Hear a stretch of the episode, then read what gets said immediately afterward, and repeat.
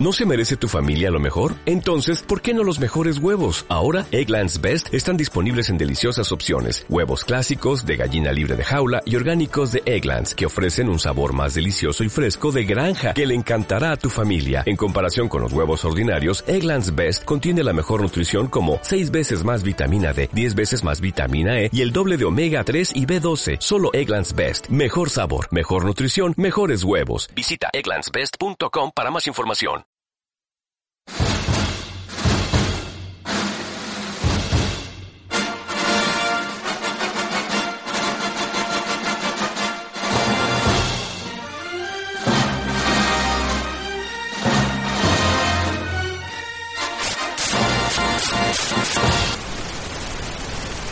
Galacto Studios y lo que me imagina podcast presenta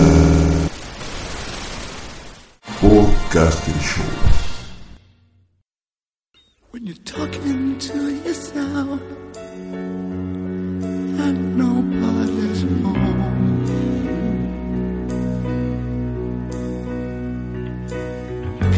Fool yourself.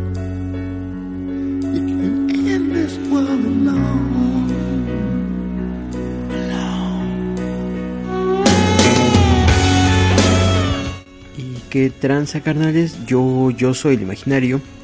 Y ustedes, varios de ustedes posiblemente se pregunten, ¿y quién es ese güey, no? Y bueno, pues yo soy el creador y coproductor del Podcaster Show.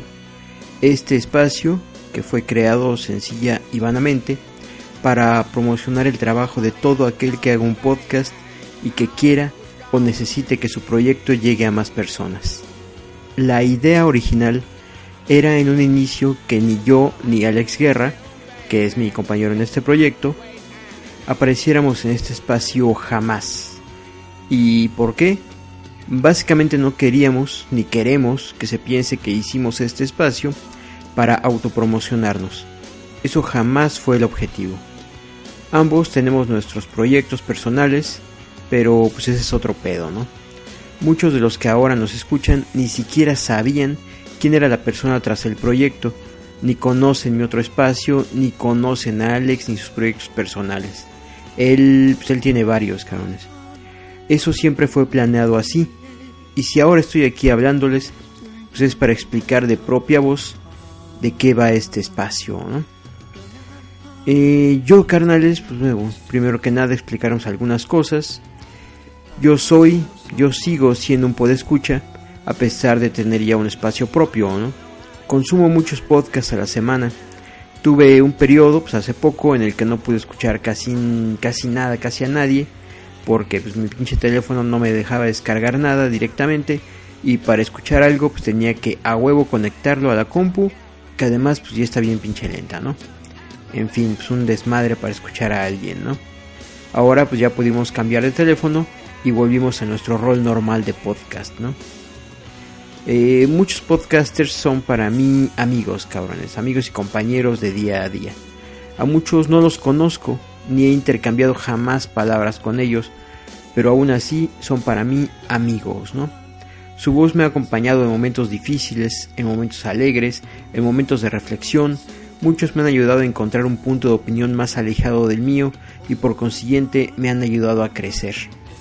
Pienso que definitivamente el podcast, y sobre todo el podcast independiente, es un medio con mucho potencial, no solo como medio de comunicación o incluso informativo, sino como un medio de crecimiento para el individuo que lo crea y el que lo escucha. Muchas personas creen que el podcast está muriendo debido a la llegada de medios audiovisuales como los vlogs y la masificación de YouTube. Yo, yo no lo creo así, cabrones. Pienso que cada medio tiene su público y sus bondades. La enorme ventaja del podcast es que lo puedes llevar a donde quieras y lo puedes escuchar mientras haces otras cosas. Creo en el podcasting y creo en los podcasters.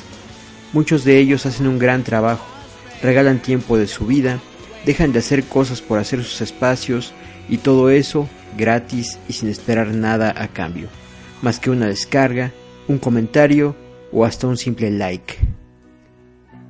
Cada quien tendrá sus motivos para ser podcaster, cada quien sabe o sabrá por qué lo hace, ¿no? El hecho es que la gratificación monetaria es inexistente y lo único que los mantiene aquí es la gente que los escucha. Muchos decimos, me incluyo cabrones, ah, me vale madres, me vale madres que me escuchen, yo lo hago para mí. Y bueno, lo decimos así porque nos escuchan, ¿no?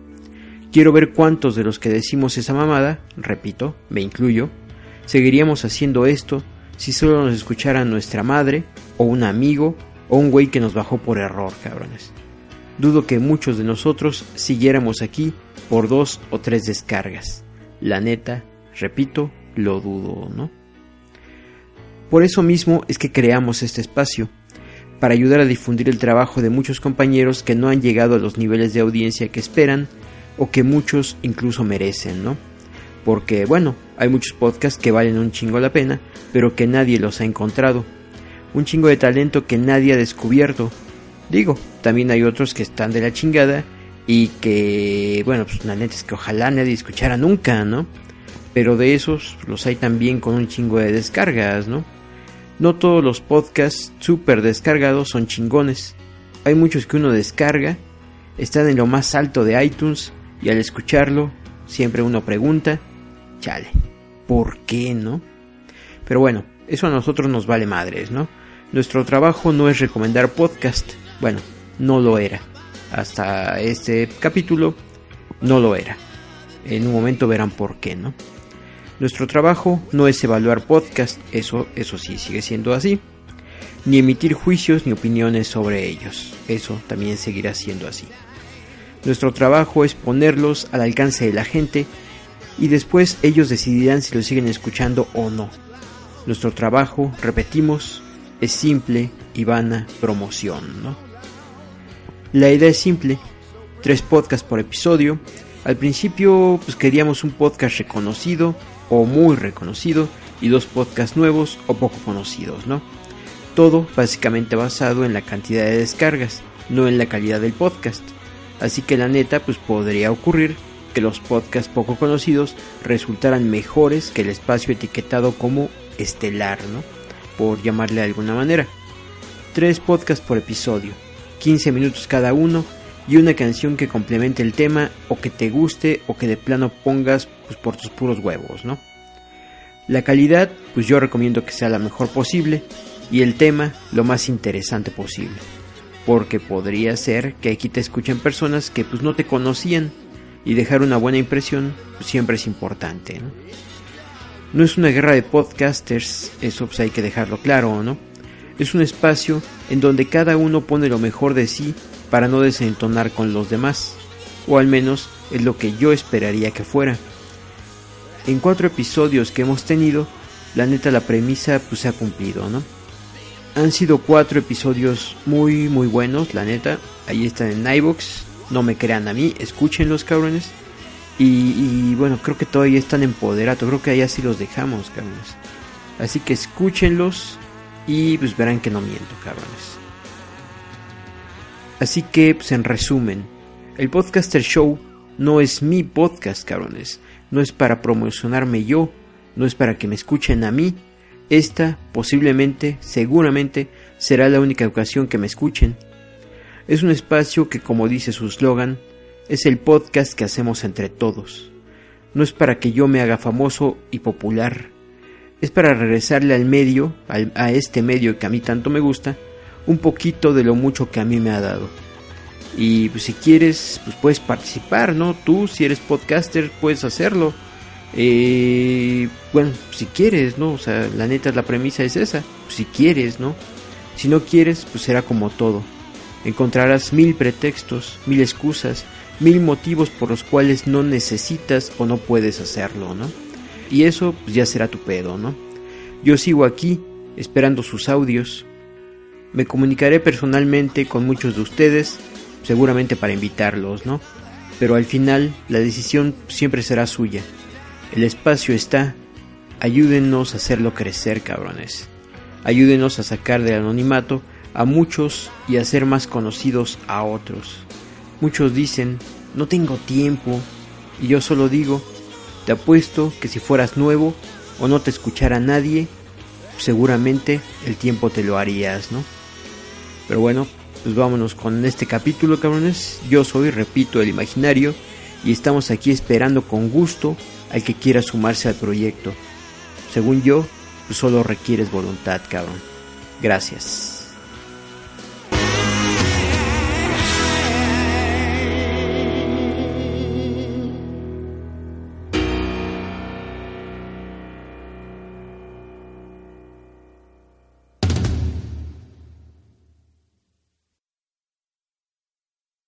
Vivencias de un técnico friki. Arroba Angelo en Twitter. En Facebook Abel Jiménez.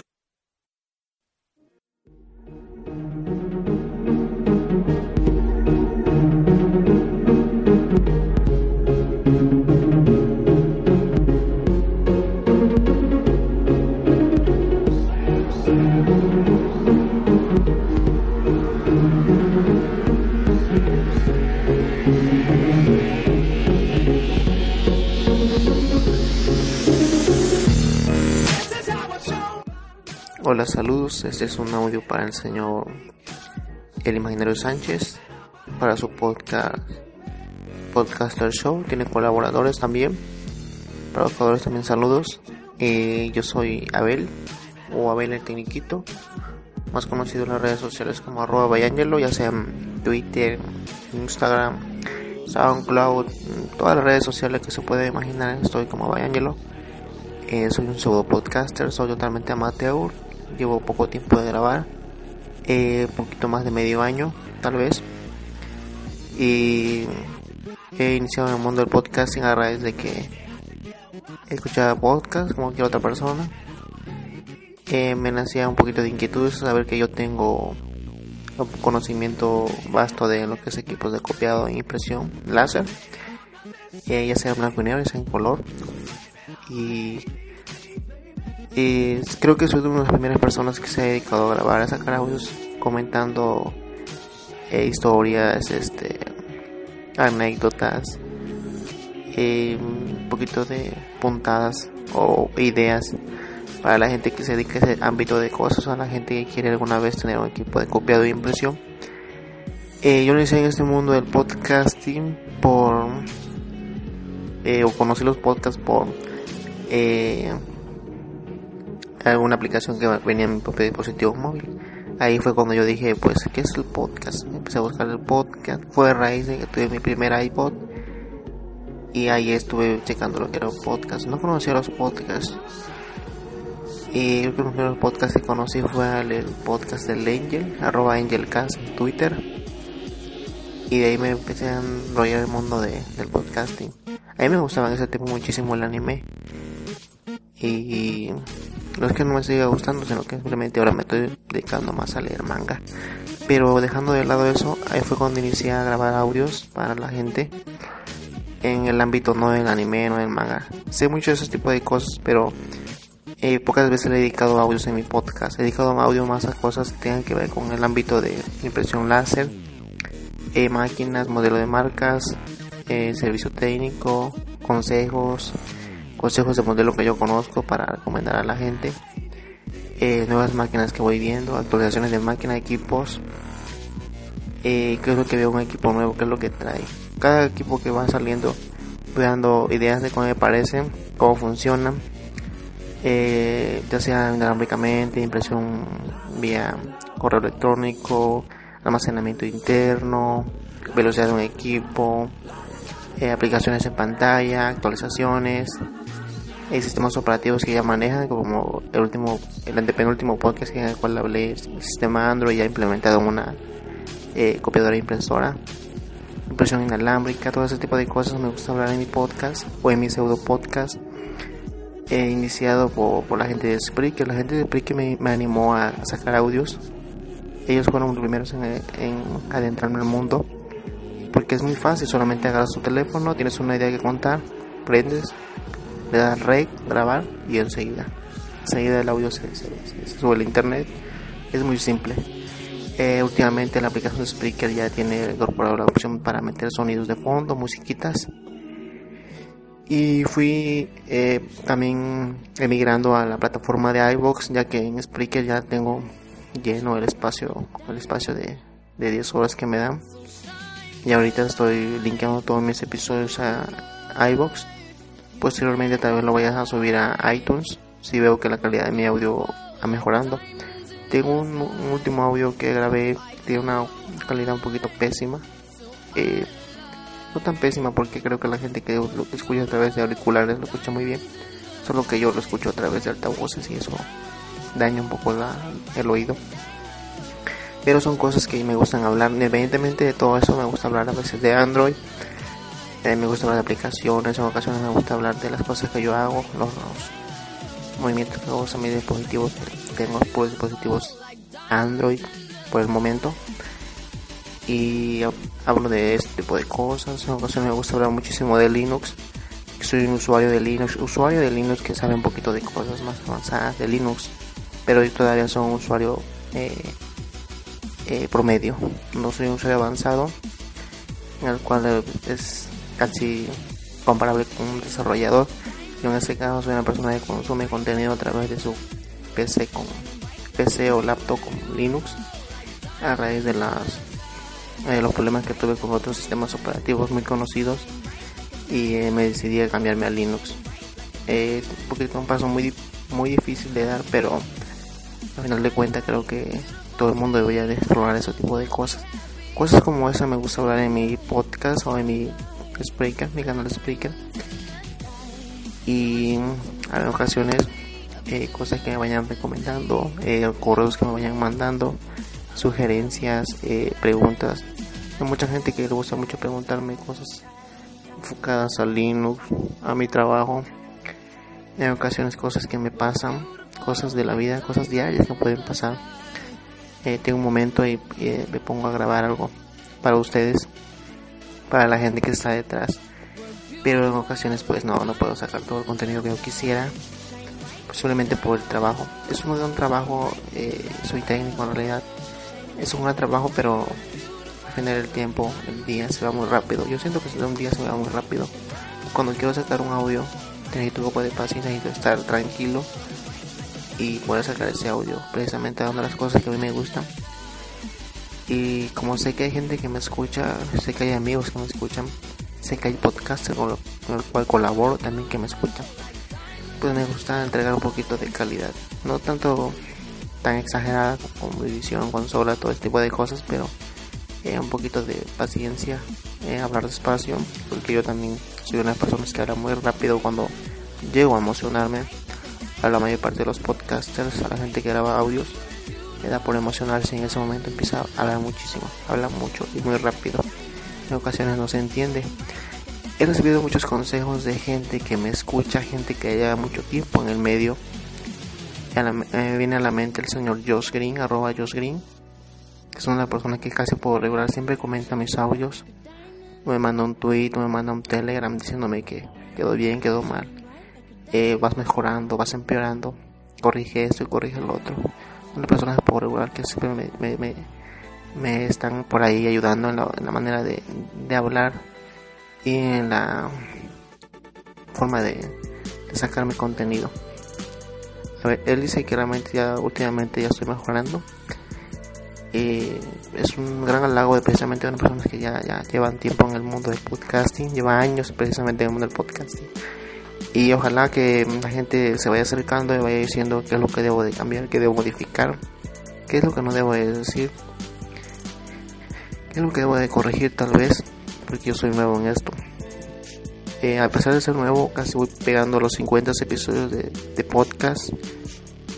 Y no me, se me ha quitado las ganas de grabar porque esto no se puede. O sea, al momento que tú entres al mundo del podcast y te gusta decir tus pensamiento, lo que tú piensas, lo que tú sientes, lo que tú deberías ayudar a los demás, eh, eso hace que tú jamás dejes de, sacar contenidos.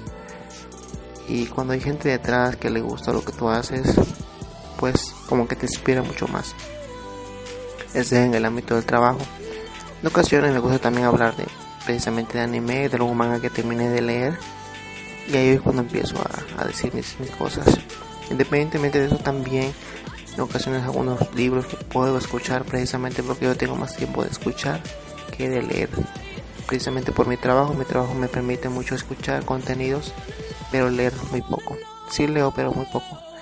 Eh, me gusta leer mucho de RCS, eso sí es cierto. Pero leer así libros completos, no. Precisamente por mi trabajo me limita muchísimo en esa situación.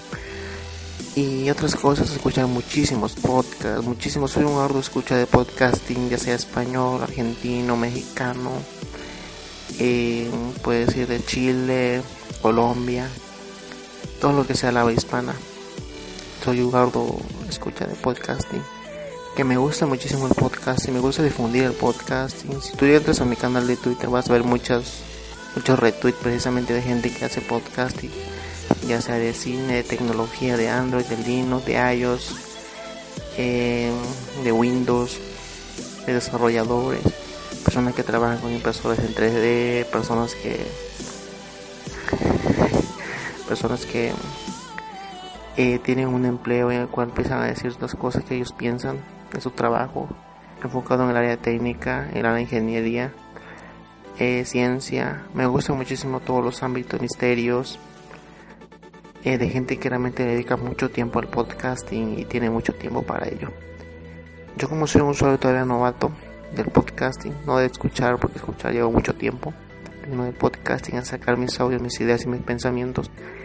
En ocasiones pues me dedico mucho tiempo a eso, a escuchar y a raíz de que pues me he aburrido lo que es la radio comercial, escuchar muchísimo radio, música, eh, eh, todo lo que sea comercial, ver televisión. Realmente llega un momento que tú ya como persona te empiezas a aburrir de ese contenido y empiezas a descubrir el verdadero contenido que está en el internet.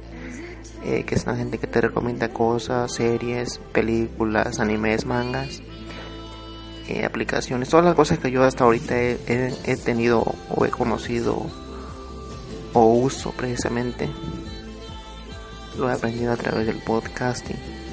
No es porque una persona física que yo conozca venga y me diga, oye Abel te recomiendo esto, oye Abel te recomiendo lo otro, oye Abel instala listo tu máquina, oye Abel modifica aquí, oye Abel rotea tu teléfono, oye Abel cambia la ROM de tu teléfono, oye Abel cambia el sistema operativo de tu tableta. Todo ese tipo de cosas en la vida real es muy difícil que alguien lo sepa hacer. Para ese tipo de cosas tienes que entrar a internet, escuchar muchísimos podcasts, escuchar experiencias, escuchar a gente que ya lo hizo, visitar muchos blogs, visitar videoblogs, eh, experiencia de gente que ya hizo tipo de cosas. Y pues ese tipo de gente te, va a ayudar muchísimo. Y a raíz de eso, pues es muchos ámbitos en los cuales yo me desempeño y me he desarrollado en varios tipos de cosas por eso creo que al final de cuentas con estas ideas en mi cabeza pues tuve que sacar un poquito de contenido de, para regresar a aquello que la gente ya me dio de lo que aprendí esto de aprender el mundo del podcasting es gratuito por lo tanto tú de igual manera se tiene que que pues claro que es recíproco y devolverlo y, estoy muy contento hasta el punto que he llegado hasta ahorita de, evolución en el mundo del podcasting. Y lo bueno de esto es que mucha gente se me ha acercado, he tenido muchísimas amistades a raíz de esto. He tenido gente que se acerca, gente que quiere eh, hacer podcast conmigo, gente que quiere grabar podcast conmigo. Porque yo no nomás me desarrollo en un ámbito, sino que en varios y a la gente le gusta eso, que yo sea un poquito versátil. Y en este caso pues he sido contactado por el Podcaster Show precisamente para presentar uno de sus audios en el cual pues hable de lo que a mí me gusta, de lo, cómo es que yo surgí, qué es lo que me dedico, qué es lo que grabo. Yo soy realmente de Oaxaca y no soy de, otra parte del, del mundo o, de otro, o de otro país. En ocasiones a veces me da risa cuando me confunde con el, mi propia manera de hablar con la de otros países, pero pues no, soy de México, soy de Oaxaca soy una persona a la cual jamás, jamás, jamás haya grabado en su vida. Jamás había tocado un micrófono. Jamás le había dedicado tiempo a podcasting. Porque no le interesaba. Hasta que descubrí el mundo de que un mundo en el cual pues la gente dedicaba audios a otras personas, se conocían, se hacían grupos. Era muy interesante. Esto es muy bonito y a partir de ahí pues ya decidí sacar un poco de contenido independientemente de que el lugar donde yo me encuentro que es Tustepec la gente no Tustepec Oaxaca la gente no tiene mucho contenido auditivo para escuchar contenido auditivo independiente, no tanto el comercial, porque comerciales estamos hartos, de contenido auditivo independiente de que alguien lo haga y lo publique, no sé, en Facebook, en Twitter, en SoundCloud, en Mixcloud, donde sea, la plataforma de audio que sea, no se puede. Y por eso tú recurres a hacer algo un poquito diferente.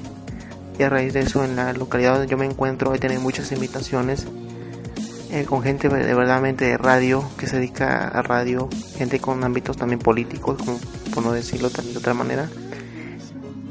Y alguna que otra colaboraciones con gente que yo conozco realmente, de que son usuarios también de Linux, con cual algún día me gustaría también sacar unos tipos de contenido desde aquí, de Tustepec para el mundo, para todas las personas de habla hispana. Porque hasta ahorita me he desenvolvido un poquito en lo que es el, el ámbito de la gente de habla hispana. Me gusta escuchar podcasts en inglés. No soy un algo de escucha de podcasts en inglés, pero escucho podcasts en inglés porque a veces eh, logro entender parte o casi todas las partes de una conversación de un podcast en inglés. También es muy buena onda escuchar podcasts en inglés. Es una plataforma totalmente diferente a la de habla hispana, pero también interesante. Así como surgió de este, de este tipo de cosas, empezar a hablar hacia hacia ustedes, a la gente que no conozco realmente, porque hay mucha gente que me escucha, pero realmente yo no conozco. Eh, ocasiones sé quiénes son porque me retuitean, me mencionan, me agregan a sus listas, de, precisamente en Twitter, pero gente que yo conozca físicamente casi no, solamente por podcast, gente que está detrás escuchándome y que me escucha hablar, que esta vez no le interesa, o tal vez le interesa porque realmente he estado subiendo en mis descargas de, de Spreaker y de iBox, pero hay gente ahí detrás que se dedica, dedica parte de su tiempo a escucharme. Y a saber quién soy, a saber lo que me dedico. Soy de las pocas personas decía que, que es técnico, precisamente en equipos de copiado y impresión y que habla de esas cosas. Pero ojalá que más gente se anime, más gente con eh, diferentes oficios se anime a grabar contenido de podcasting para la gente. Porque esto es muy bonito y agrada, agrada muchísimo a los demás. Pues, ¿Qué más puedo decir? Eso es todo lo que podría decir yo. Gracias por la invitación. Soy Imaginario Sánchez. Eh, hace mucho tiempo que había escuchado el proyecto, pero en ese tiempo todavía yo no, yo no grababa ni un audio, ni un mísero audio de un minuto, ponle, con una calidad de, vocalización o, una voz que tenía que creo que hablaba como a 2 o 3 X y no decía nada.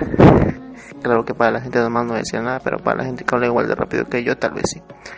Pues un saludo para ustedes, un saludo para la gente que me escucha. Y me podrían encontrar en las redes sociales como arroba Y eso es todo. Gracias.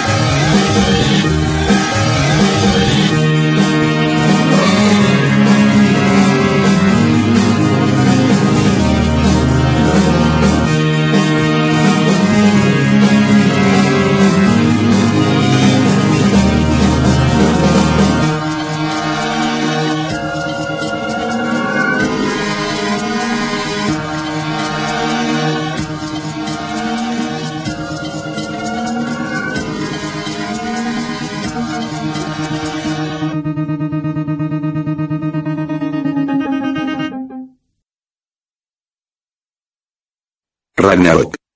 Desde el Palacio de Valhalla. Arroba Ragnarok-1983 en Twitter.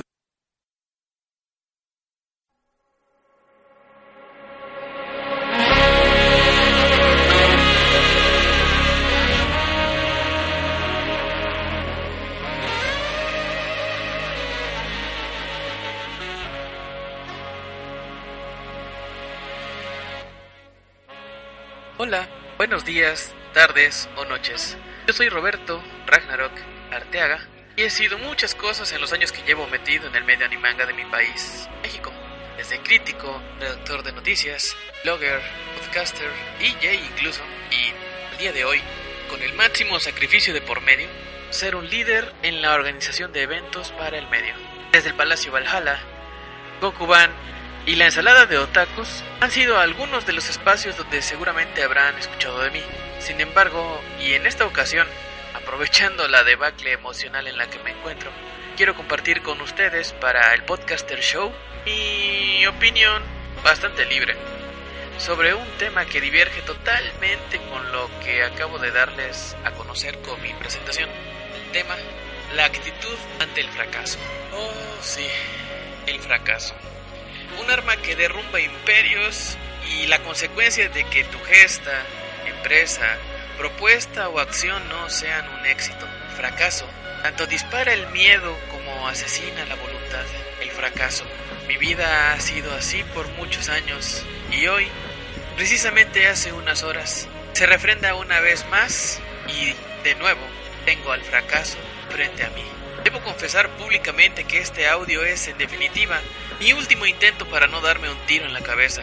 Dicho lo anterior, te preguntas, entonces, ¿por qué abordar un tema así, haciendo una apología al suicidio como si fuera una solución a tus problemas? Sencillo, porque necesitas demasiada voluntad para reconocer que, de hecho, de hacerlo, dejarías como mero recuerdo, aparte de hacer una pendeja confesión en un podcast como este, como para atraer público a que escuchen este episodio, ya que estamos en las fechas del Halloween y el Día de Muertos. Ser un cobarde de principio a fin. El dolor viene y ya. El dolor va también. Como el dinero, las mujeres o la comida. Después de que te la comes, por supuesto.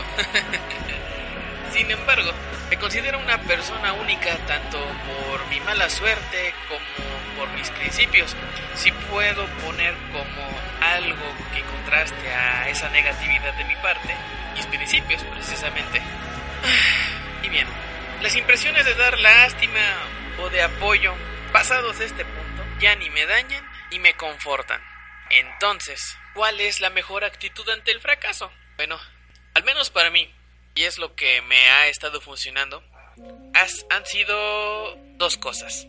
En primer lugar, y si es tu caso por supuesto, reconocer el error que cometiste con alguien en obra o acción, o reconocer la mala decisión que tomaste sobre una actividad. Porque no hay nada peor que el fracaso que otro fracaso. Si tu dolor es tan grande, podrías optar por por cortar de tajo todo lo que te mantiene así. De esta manera, podrías desarrollar una suerte de inmunidad ante sutiles pero constantes recordatorios de ello. En segundo lugar, ya después de que reconoces el fracaso y de dónde viene, ya con la cabeza fría, queda por hacer un ejercicio casi matemático donde balanceamos toda variable que nos tiene así en contraste con toda opción a soluciones que tenemos y podemos disponer. Por lo menos sabrás en ese sentido. ¿Tuviste el decoro de hacer un sesgo entre aquello que te ha dejado por los suelos sobre un deber más grande que tus propias derrotas? Algo así como una forma enrevesada de tropezarte. Perdón, algo así como una forma enrevesada de tropezarte y volverte a levantar. Demuestra el fracaso que al final le puedes sacar un provecho. Muestra al fracaso que lo más valioso que tienes es tu vida y que por mucho dolor que ésta te dé, ya habrán momentos de dicha. Al final, sin embargo, yo confío por todos los dioses que una vez más la razón gane y que el fracaso no me arrebate la vida.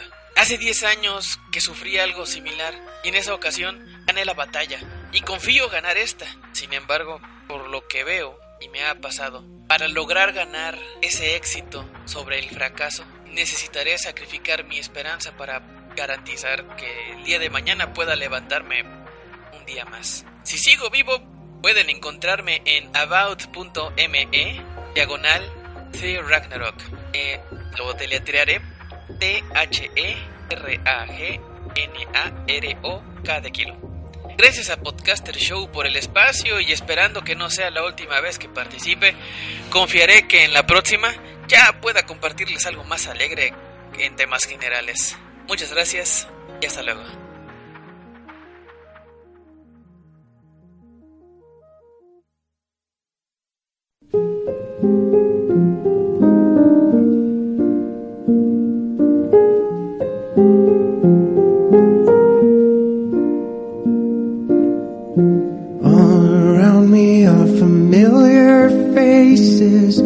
Worn out places, worn out faces, bright and early for their daily races, going nowhere, going nowhere. Their tears are filling up their glasses, no expression, no expression. I wanna drown my sorrow.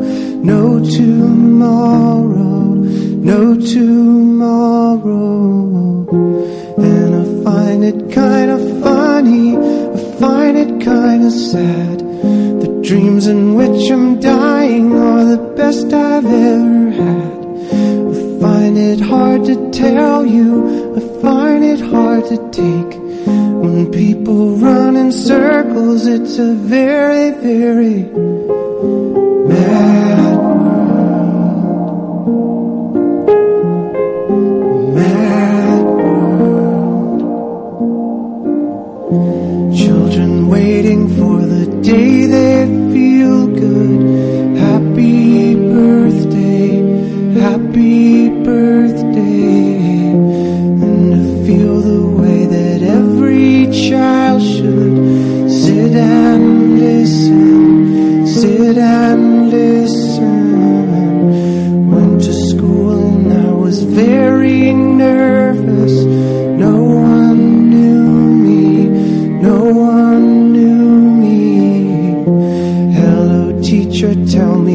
my lesson.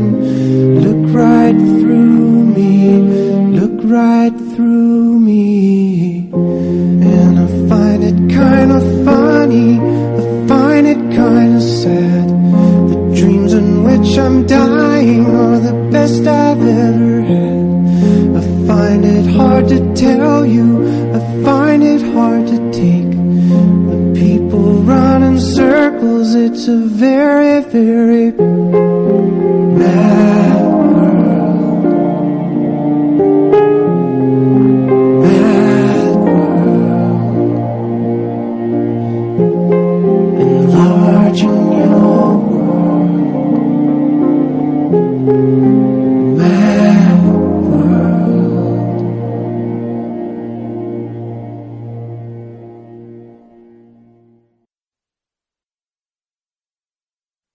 Recomendación imaginaria.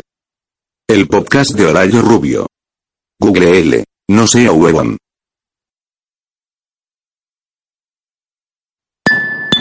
...20 de noviembre 2014. El siguiente podcast es presentado gracias a la Acción Global por Ayotzinapa y se realiza en apoyo a los estudiantes de la Escuela Normal Rural Raúl Isidro Burgos. Este podcast es completamente independiente y es una edición especial porque no corresponde a ninguna temporada. Es una emisión única. Javier Umpierres, el Argentini y su servivar consideramos que alzar nuestra voz a través del medio que tenemos a nuestro alcance es prudente, oportuno y puntual. Oye, ¿alguien?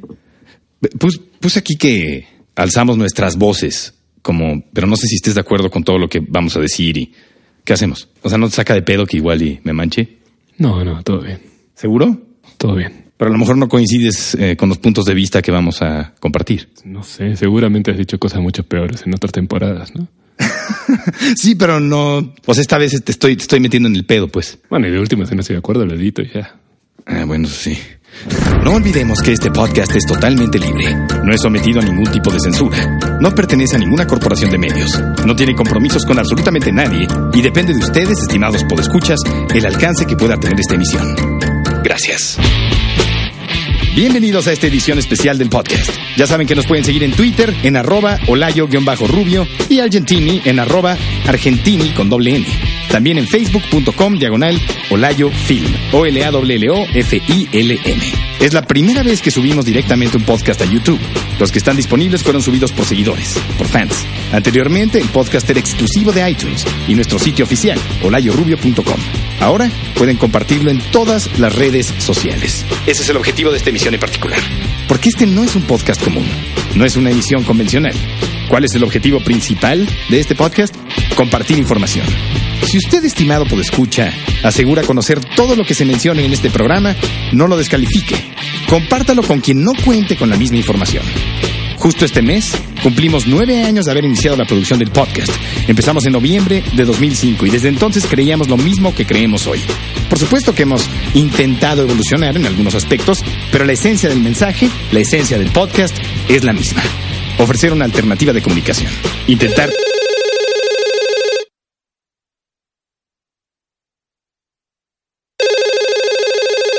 Betornillo, Betorpedo, Betornillo, Betorrente, Betornillo, Betorcido, Betortuga, Betorniño. Bueno, ya no tan niño. Ya pasaron nueve años desde que nos conocimos. ¿Cómo estás? ¿Qué pasó, Layu?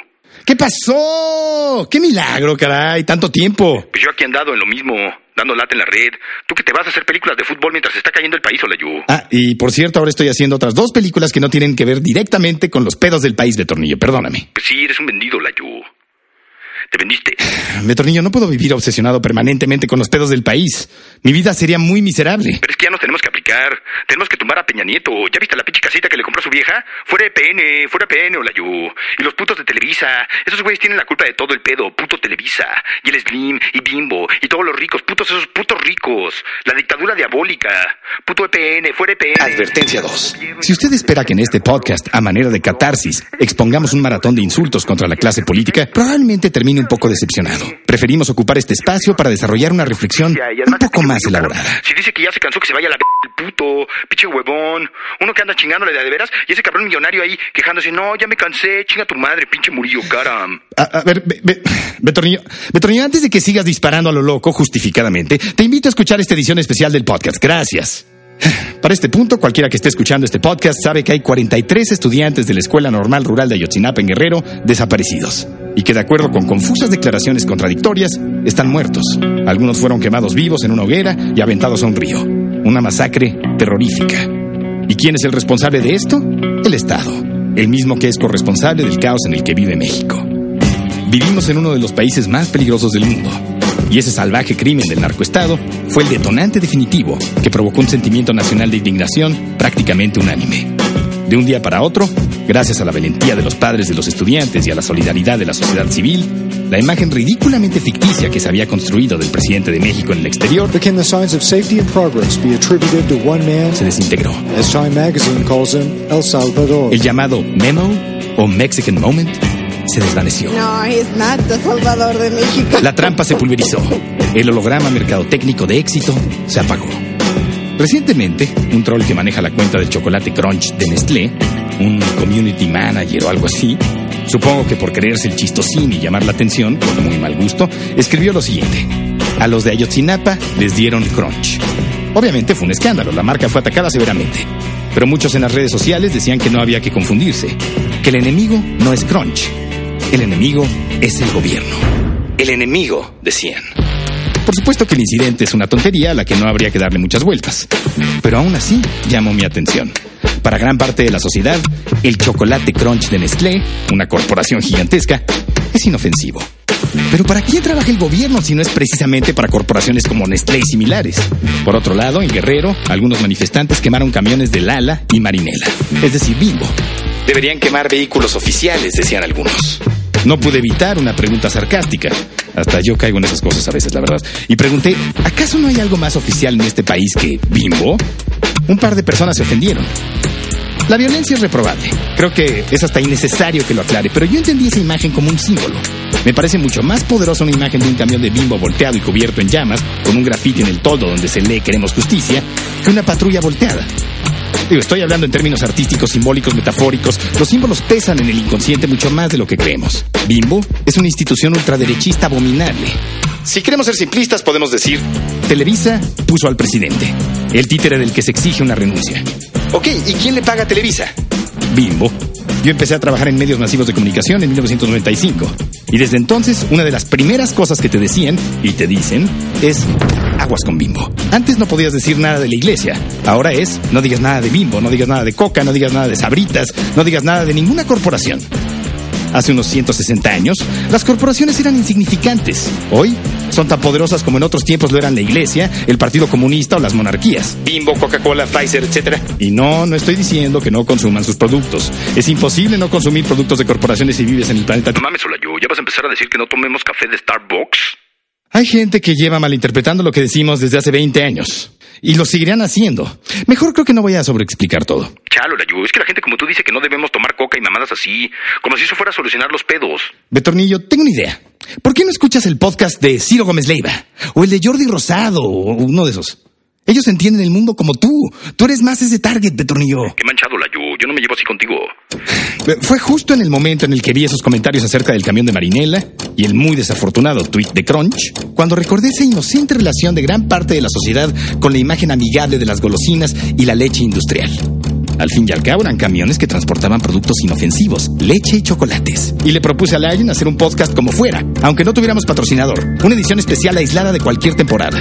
¿Para qué? Para hacer una pequeña y humilde contribución a todo lo que se está publicando acerca del tema. Pero ¿por dónde empezar? ¿Por dónde empezamos? Primero abramos el espectro lo más posible.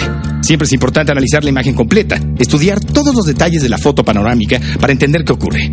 Eso es lo que yo intento hacer cuando todo parece caos, cuando nada parece tener orden, cuando no encuentras una lógica clara más allá de las interpretaciones superficiales que te llevan a soluciones temporales. Las definiciones reductivas son parches provisionales y caen fácilmente. El problema de pretender hacer un análisis un poco más profundo de una situación tan compleja como la violencia en México es que te puede llevar a conclusiones nada agradables. Nadie quiere amplificar la imagen más de lo debido. También entiendo que difícilmente un individuo totalmente inmerso en la cultura postindustrial contemporánea esté dispuesto a aceptar su condición de esclavo, de prisionero, de subyugado, de autómata obediente. La aceptación representaría un sufrimiento aparentemente innecesario. El ego, esa instancia psíquica que reconocemos como yo, completamente alejado de lo que realmente es, se vería pulverizado si acepta abiertamente que solo es un número de serie dentro de un sistema explotador e inhumano. Todos nos resistimos a sentirnos insignificantes en esta tierra. Pero yo sugiero hacer a un lado las necesidades caprichosas del ego, encerrarlo temporalmente en una bodega hermética, vigilarlo para que no nos distraiga y estudiar el rompecabezas en su totalidad, sin perderse en laberintos ideológicos y sin sentirse superior ni inferior. Simplemente tratando de ser objetivo. Esto no es para llamar la atención en la comida familiar y buscar conflicto. Sí, justo ese conflicto que le encanta al ego. No es para llamar la atención en Facebook o Twitter. Lo que aquí expondremos no es para sentirse el sabelo todo ni nada. La idea es solo tratar de entender qué ocurre. Hagamos a un lado los prejuicios de siempre. El ser humano, y sobre todo los mexicanos, tenemos una tendencia muy marcada a creer en nuestras instituciones. Nos gusta creer ciegamente en los grandes símbolos. Pero somos los más escépticos cuando alguien desde una plataforma no avalada por alguna institución sugiere una perspectiva distinta, una teoría alternativa. Somos un pueblo tradicionalmente conservador. Pero ¿qué pasa si alguien dice que estamos sufriendo una mutación? Una transformación regida por un sistema que pretende instalar una hegemonía a través de un método de programación basado en la técnica y el dinero. Ah, ahí ya se complica un poco más. Desde la última década del siglo XX, estamos sujetos a un régimen de control y vigilancia. La programación del individuo y la programación de las colectividades ha evolucionado más que nunca. ¿Qué quiere decir esto? Vivimos bajo un orden emergente que une el ultraliberalismo, la economía globalizada, la democracia simulada, las prácticas sociopáticas corporativas, las telecomunicaciones al servicio principalmente de la élite dominante y la revolución de los asuntos militares en cuya base se encuentran los avances tecnológicos. Como todos sabemos, el desarrollo tecnológico siempre ha avanzado en función de las necesidades militares. El modelo del nuevo orden incluye un dominio militar a través de un comando unificado por Estados Unidos en operaciones multinacionales. ¿Cuál es el nuevo orden mundial? Gobierno y cultura unánimes, a cargo de élites militares, corporativas, financieras, supranacionales y su ejército de burócratas y sirvientes que defienden el mito del crecimiento incesante de la economía como panacea universal. el exterminio de los recursos naturales y energéticos, la explotación de las personas por el trabajo y el ocio, o sea, si no están chambeando, que estén pendejeando. La eliminación profunda de la llamada soberanía, la marginación o eliminación del pensamiento crítico, el control absoluto de los medios de comunicación masivos, la promoción de la autocensura a través de la persuasión y cooptación de voces disidentes, el culto y la glorificación de la celebridad al servicio de las grandes corporaciones, todo monopolizado, por decirlo de alguna manera. Pero ¿para qué crear un mundo único con creencias únicas? Si toda la gente es diferente, se vuelve un megapedo para la clase en el poder, para estas cúpulas dominantes. Pero si todos somos iguales, es más fácil movernos, es más fácil controlarnos, es más fácil concentrar una mayoría que rechace el cambio, que rechace el cuestionamiento. No solo se les dice qué creer, sino cómo creerlo, cómo procesar psicológica y emocionalmente esa creencia y cómo compartirla a sus semejantes. Programación interna completa y absoluta. La idea es construir un modelo basado en un marco normativo común para la política, la seguridad, la economía y el medio ambiente. Chalo, Layu, este podcast está de hueva. Con razón no tiene patrocinador. Tú dijiste que este pedo era de Ayotzinapa. Así lo anunciaste en el Face y en Twitter. ¿Y tú crees que todo lo que dijimos no tiene nada que ver con la desaparición forzada de los estudiantes de Ayotzinapa? Hace ocho años tuve la oportunidad de asistir a un evento con el Ejército Zapatista de Liberación Nacional a la Escuela Normal de Ayotzinapa. Y fue una experiencia que me marcó. De hecho, en esa época trabajaba en un periódico y digamos que me llamaron la atención por andar de ultra radical.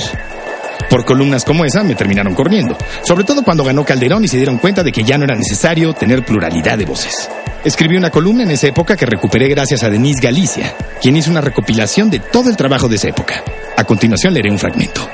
21 de abril 2006. La columna se titula Abajo y a la izquierda. Hace unos días, en este espacio, hice una pregunta muy sencilla. ¿Por qué los medios masivos no están cubriendo la otra campaña? Las respuestas que recibí no fueron convincentes. Así que decidí ir a ver con mis propios ojos qué está haciendo el subcomandante Marcos, delegado cero, en Guerrero. Desde hace meses se encuentra visitando varios puntos de la República Mexicana, promoviendo las propuestas de la otra campaña. El miércoles pasado visitó la Escuela Rural Normal de Ayotzinapa, a un kilómetro de Tixla, y tuve la fortuna de acompañarlos. El lugar está decorado con textos políticos y filosóficos y grandes murales del Che Guevara, Karl Marx, el subcomandante Marcos, Lucio Cabañas y otros. El evento inició con un intenso saludo a la bandera. No era algo protocolario como a lo que estamos acostumbrados. Nunca había presenciado un saludo a la bandera tan auténtico. Posteriormente, todos los presentes, incluidos niños y campesinos indígenas y ancianos, cantamos el himno nacional. Los alumnos protestaron contra las autoridades que pretenden cerrar su casa de estudios. Durante varias horas emitieron encendidos discursos contra el gobierno, mostrando una profunda convicción ideológica para defender su institución. La energía en el ambiente se mezclaba. Por un lado se sentía la solemnidad y firmeza de alumnos y maestros de la Escuela Rural Normal, que con su causa se unían a la otra campaña, y por otro, la silenciosa pero imponente presencia del espíritu indígena. Bien, ese fue un fragmento de una columna que escribí en abril de 2006, cuando empecé a estudiar de cerca formalmente a varios movimientos sociales. Poco tiempo después de esa visita a la escuela de Ayotzinapa, la delegación zapatista visitó San Salvador Atenco. Y dos días más tarde ocurrió el ataque brutal a sus pobladores y algunos visitantes nacionales y extranjeros. Esa brutalidad policíaca de la cual se siente muy orgulloso Peña Nieto, como lo ha declarado en repetidas ocasiones, en el que la policía golpeó y violó a hombres y mujeres. Muchos pronosticábamos un régimen ultra represivo si ese gobernador del Estado de México, que tanto apoyaba a Televisa, llegaba a la presidencia. Y desgraciadamente llegó al poder y las predicciones se cumplieron. Claro, porque el PRI iba a solucionar el pedo del narco, pactando con los cárteles. Peña Nieto llegaría a poner orden. Y como también se predijo por las voces disidentes, ocurrió todo lo contrario. El régimen actual me recuerda un eslogan y lema de un fanzine llamado Huevos, autoría del Warpig. ¿Para qué ser parte de la solución si puede ser el origen del problema? Pero la verdad es que el problema va mucho más allá de Peña Nieto y el PRI. El problema trasciende fronteras geográficas, políticas y comerciales. Nos cuesta mucho trabajo. Bueno, la, la, verdad es que me incluyo por ser solidario y, digamos, educado. Pero la verdad a mí no me cuesta trabajo aceptar que México está totalmente sometido a los intereses de las cúpulas que controlan Estados Unidos. Yo no sé por qué a mucha gente le cuesta trabajo aceptarlo abiertamente. No sé si es una cuestión que tenga que ver con un mecanismo de defensa, negación inconsciente. Decía el legendario Indio Fernández, en una entrevista que leí hace poco realizada por Edmundo Domínguez Aragonés y publicada en 1980 en el libro Tres Extraordinarios, que el mexicano está muy acomplejado. Y tal vez eso nos afecta a la hora de enfrentar la realidad. Una vez más, el ego. Pero en México, el vecino rico del norte manda.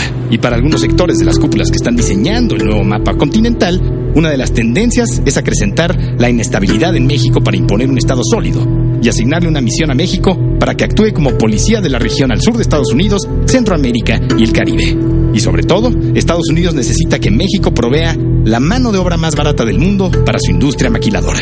Y aquí viene lo que precisamente nos compete. El caos, el desastre educativo y la imposición de la barbarie, armas, droga, violencia, explotación masiva, son un buen negocio. Terminan siendo redituables dentro de la geometría simétrica de México con Estados Unidos. La ilegalidad es un gran negocio global. Estados Unidos lo patrocina con la máquina de guerra como plataforma económica. ¿Por qué se dice que Estados Unidos es el imperio más siniestro de la historia? Porque es probablemente el más hipócrita de todos. Esa hipocresía también es contagiosa. Desde el primero de diciembre de 2012, muchos entendimos el mensaje y confirmamos lo especulado. Represión, detenciones injustificadas, arrestos arbitrarios, ni te acerques a una marcha porque con un poco de mala suerte vas al bote. Es más, aunque no seas parte de la marcha, con que estés por ahí, por el centro, pero ha sido un gobierno cínicamente contradictorio. Desde mi punto de vista, similar al doble discurso de Echeverría cuando hablaba sobre censura, represión y libertad de expresión. Por un lado, presumía este gobierno no reprime ni asesina, pero por otro, emitía decenas de iniciativas de reformas jurídicas enfocadas en endurecer la mano represora del poder. Muchas puestas en práctica sin contemplar garantías institucionales y una lista interminable de violaciones a los derechos humanos por parte de policías, soldados y marinos. Todo el tiempo hay violaciones a derechos humanos. Las víctimas que denuncian solo reciben a tole con el dedo, o mejor dicho, demagogia, soluciones asistencialistas y un pase directo para trasladarse a un infierno burocrático que a lo mucho te pasea por el purgatorio para regresarte al infierno de vuelta aún más impotente. El problema es mucho más complejo de lo que se cree. El fracaso de la llamada guerra contra el narco, de Calderón, y su secuela priista, sirvió para reafirmar la estrategia geopolítica de Estados Unidos. Le dio combustible a su máquina de guerra para militarizar a México. Es sabido por cualquiera que se clave un poco a leer las fuentes internacionales, que no dependen de Estados Unidos, que la CIA mantiene nexos con organizaciones criminales para incrementar la desestabilización de México bajo una lógica paramilitar. No olvidemos que no solo la vida de Estados Unidos, Afganistán e Irak cambió el 11 de septiembre. Ese día representa el inicio de una nueva etapa de nuestra civilización. Y si Estados Unidos tiene tentáculos en tantos lugares del mundo, imaginemos lo que puede hacer con su patio trasero. ¿Y nosotros qué podemos hacer al respecto?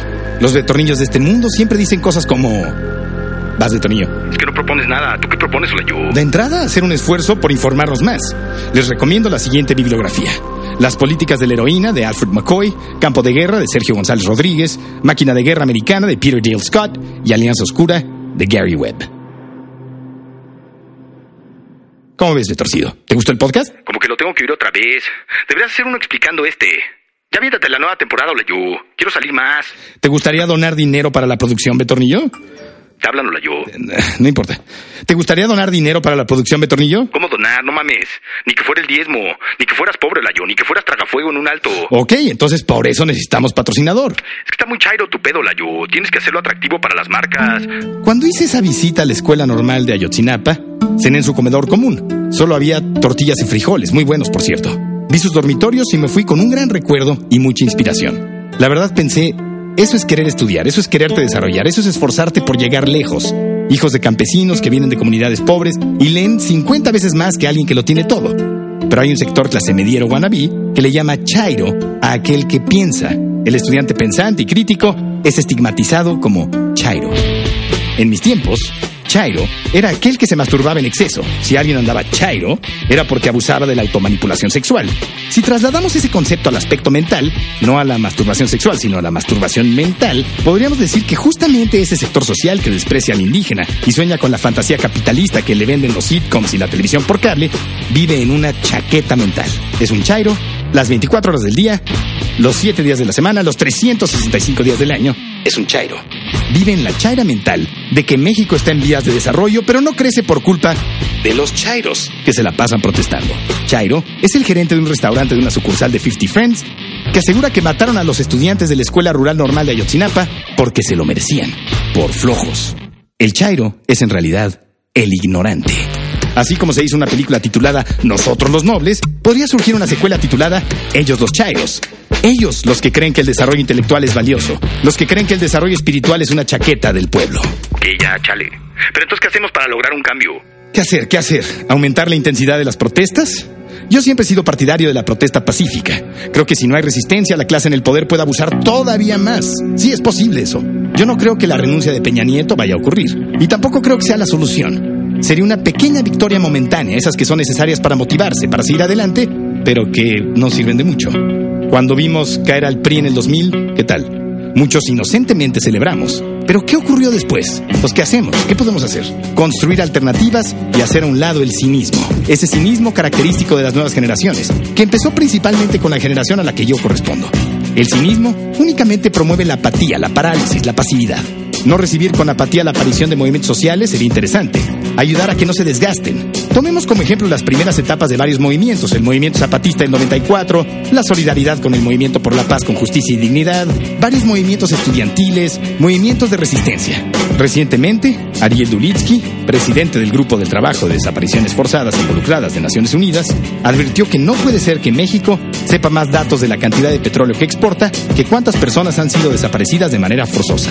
Pues es lo que pasa cuando le otorgas infinitamente más valor a los bienes materiales que a la vida humana o de cualquier otra especie. Se ha implantado una creencia convertida en dogma, un principio básico e innegable, una verdad impuesta por el dios capitalista y declarada como cierta e indudable por las instituciones más influyentes, de que todo se vale a cambio de obtener la mayor ganancia económica posible. La acumulación de dinero justifica absolutamente todo. Ese abismo moral representa la aniquilación definitiva de los supuestos valores humanos. Si le restas valor a la vida y a la naturaleza y fomentas indirectamente el exterminio, si justificas la corrupción y la prostitución institucional, si fomentas la religión hipócrita y desprecias y ridiculizas el verdadero desarrollo espiritual, si satanizas a las voces críticas y los desprecias al no encontrar un espejo amigable que refleje tu cobardía, si crees que el mundo realmente se divide en blanco y negro y desconoces todas las tonalidades grises entre ambos extremos, si rechazas categóricamente la posibilidad de un nuevo orden mundial sin estudiar meticulosamente los argumentos, si sigues al rebaño ciego y que por temor al verdadero crecimiento llama chairos a aquellos que desarrollan su intelecto, nada cambiará jamás.